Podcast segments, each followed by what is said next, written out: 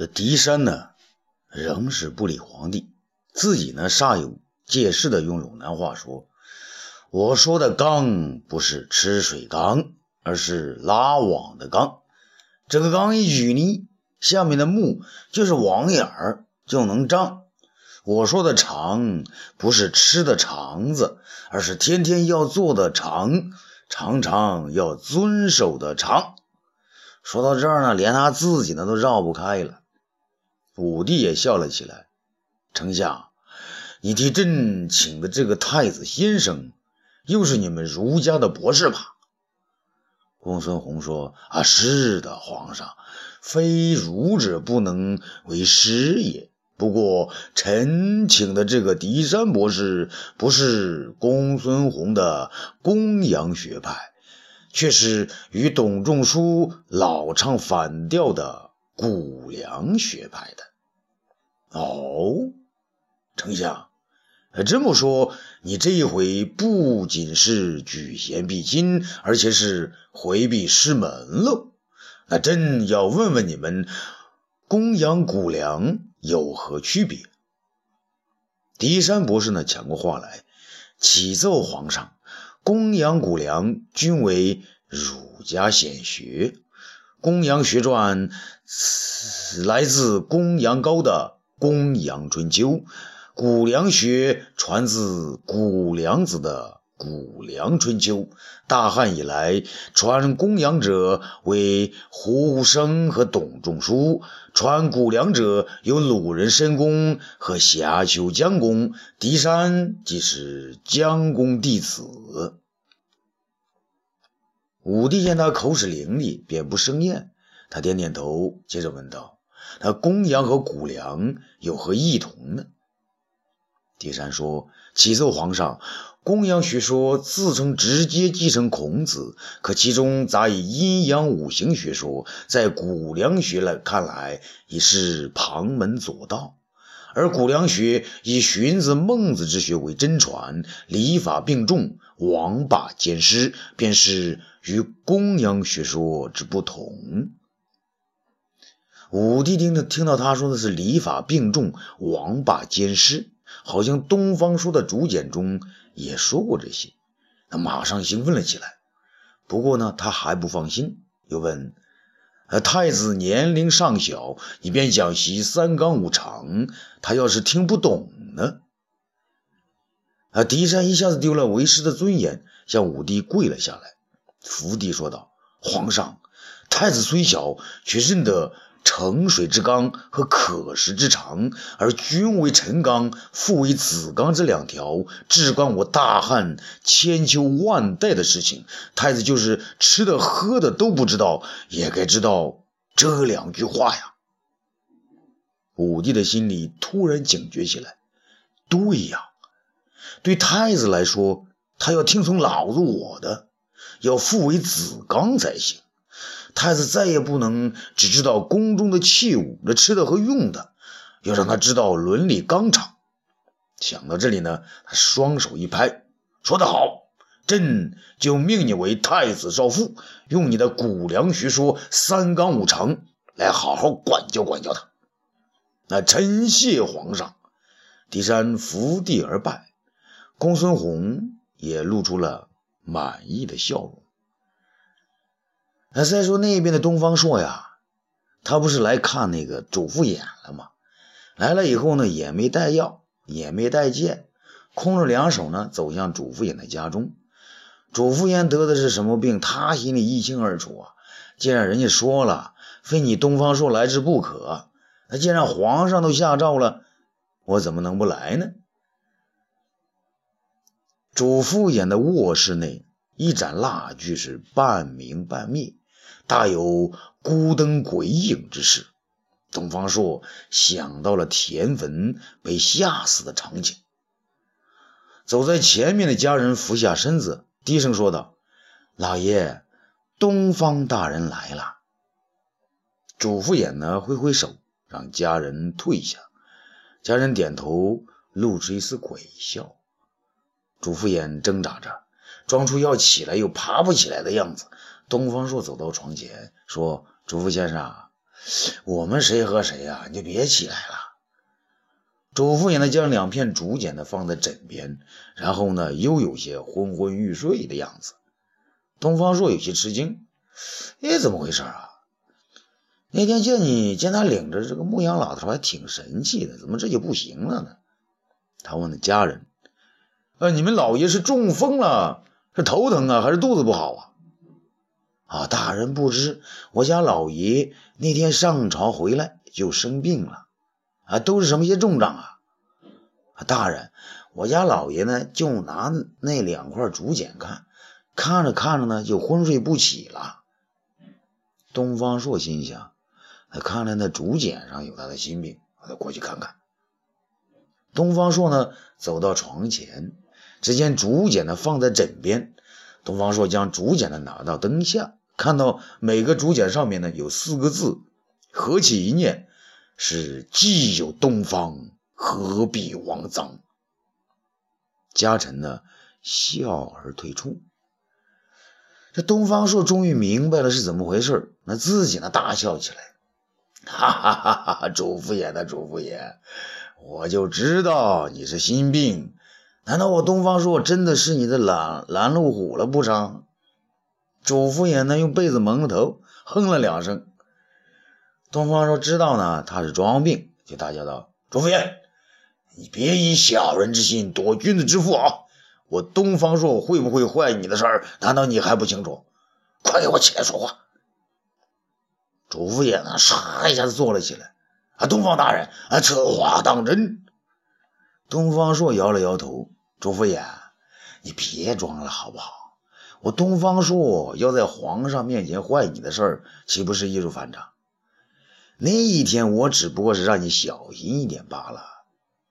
主父偃呢，掀开被子跳了起来。东方大人，请受小人三叩拜大礼。哎，此话怎讲啊？东方大人，你救小弟王曾一命，此大恩也，应受我第一拜。说完呢，就跪下磕头。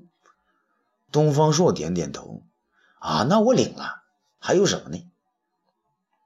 啊！您将主父偃从窦太主和董眼囚禁之处救出，让皇上重新重用，此为再造之恩，应受我第二把。他说完呢，又是啊，梆梆两声。东方朔呢，摇摇头。啊啊！我也领了，怎么还一而再，再而三？主父偃呢，跪着不起。您能前来看我，我主父偃就知道您还会帮我，因此呢，要给兄长再次跪拜。说完呢，啊，又一次跪了下去。东方朔急忙拦住：“啊，慢慢慢慢慢啊，那我又帮你什么呢？”主父偃说：“啊，小弟上次弄来捕食咸阳，实际上是个计策，让皇上信任我的能耐。”您呢没将此事揭穿，就是帮了小人，小人就要叩拜。说完呢，接着是再次想要跪拜。东方朔不解，就这点小事也值得一说？主父偃不以为然的。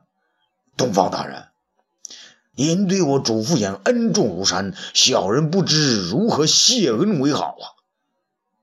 东方朔呢递过竹简，那你这是什么意思呢？主父偃不好意思的说：“不怕大人笑话，小人那日回家呢，想来想去也想不通，为什么老天已经让您东方大人生于当时，还要派我王臧来到世上，有什么意思呢？于是就写了‘既生东方，何必王臧’八个字。那看一次伤心一次，那看了几次也就病倒了。他这么一说呢，东方朔还真有觉得有点对不起他，主父偃。”难道东方朔真的成了你的拦路虎吗？主父偃的拼命摆手啊，非也非也，没有东方大人就没有我主父偃小人。哎，小人只是想呢，既然又能重见天日，就非要大干的一番不可。可是要大干，必然必须要您东方大人相帮才能成事儿。啊，那你就干呗，我不阻拦呢。主父偃高兴了。东方大人，小人要的就是您这句话。小人这个求的不多，只想呢，请您让我三次。东方朔啊，不明白了，什么三次啊？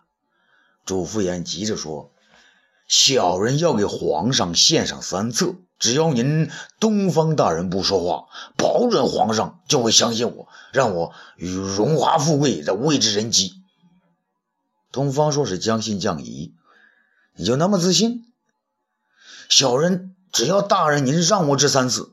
小人不要您复合，只要啊你不张口反对就行。啊，要是我答应你，能将你的计策说给我听听吗？朱福言玄妙的说：“哈哈，这是天机，天机不可泄露嘛。不过为了让小弟相信您呢，我们还有个说法，我们要有个说法。”那东方朔笑了笑：“啊，什么说法？”朱福言呢一本正经的说。要是大人答应了让我三次，可大人您忘记了，或者一时憋不住，阻碍了小人，大人您可要受罚的哟。哦，我要受罚？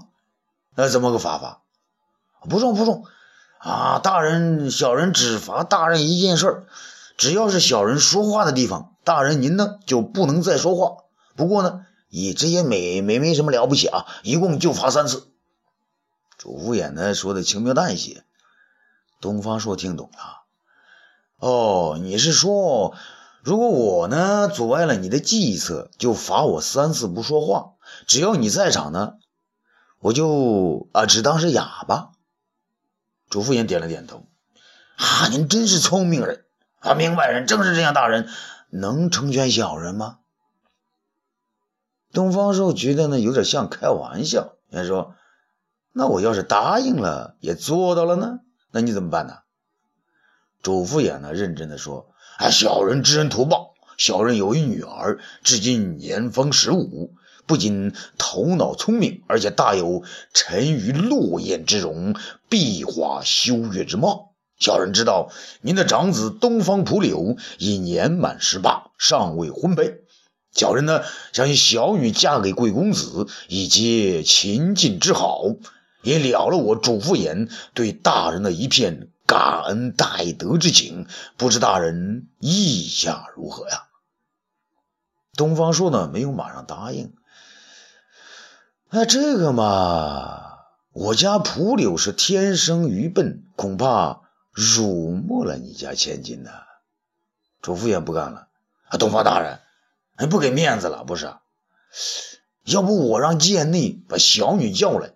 让你先看看行不行？他还真的呢，说着一看，说干就干。这东方朔心想，在你这卧室里边见我的儿媳妇儿，他把手一一摇啊，不必不必，只要你不嫌我东方蒲柳愚笨，那我就答应了。主父偃呢急切的说：“那小人求你让我三次之事。”你也答应了。东方朔一想，那有什么了不起啊？那不就三次吗？有本事你就使呗。那也就那顺水推舟。行啊，答应你，只要你能为皇上献出好的计策，还别说三次，就是三十次、三百次，我也会让着你。主父偃的面更认真了啊！别别别，东方大人，小人呢，只请你让我三次。来啊，咱们是儿女亲家了。击掌为誓。说完呢，伸出手来。东方朔迟疑了一下，觉得呢，他一个巴掌拍不响，不是？只好呢，将手呢也伸出来，与之约定。主妇也呢，用一个小手指头勾住这个东方朔的小手指头，说：“来，用咱们齐国人的方式，拉钩，双轨一百年不后悔。”东方朔笑了，哎，这句话正是当年。他与夫人打赌时说的。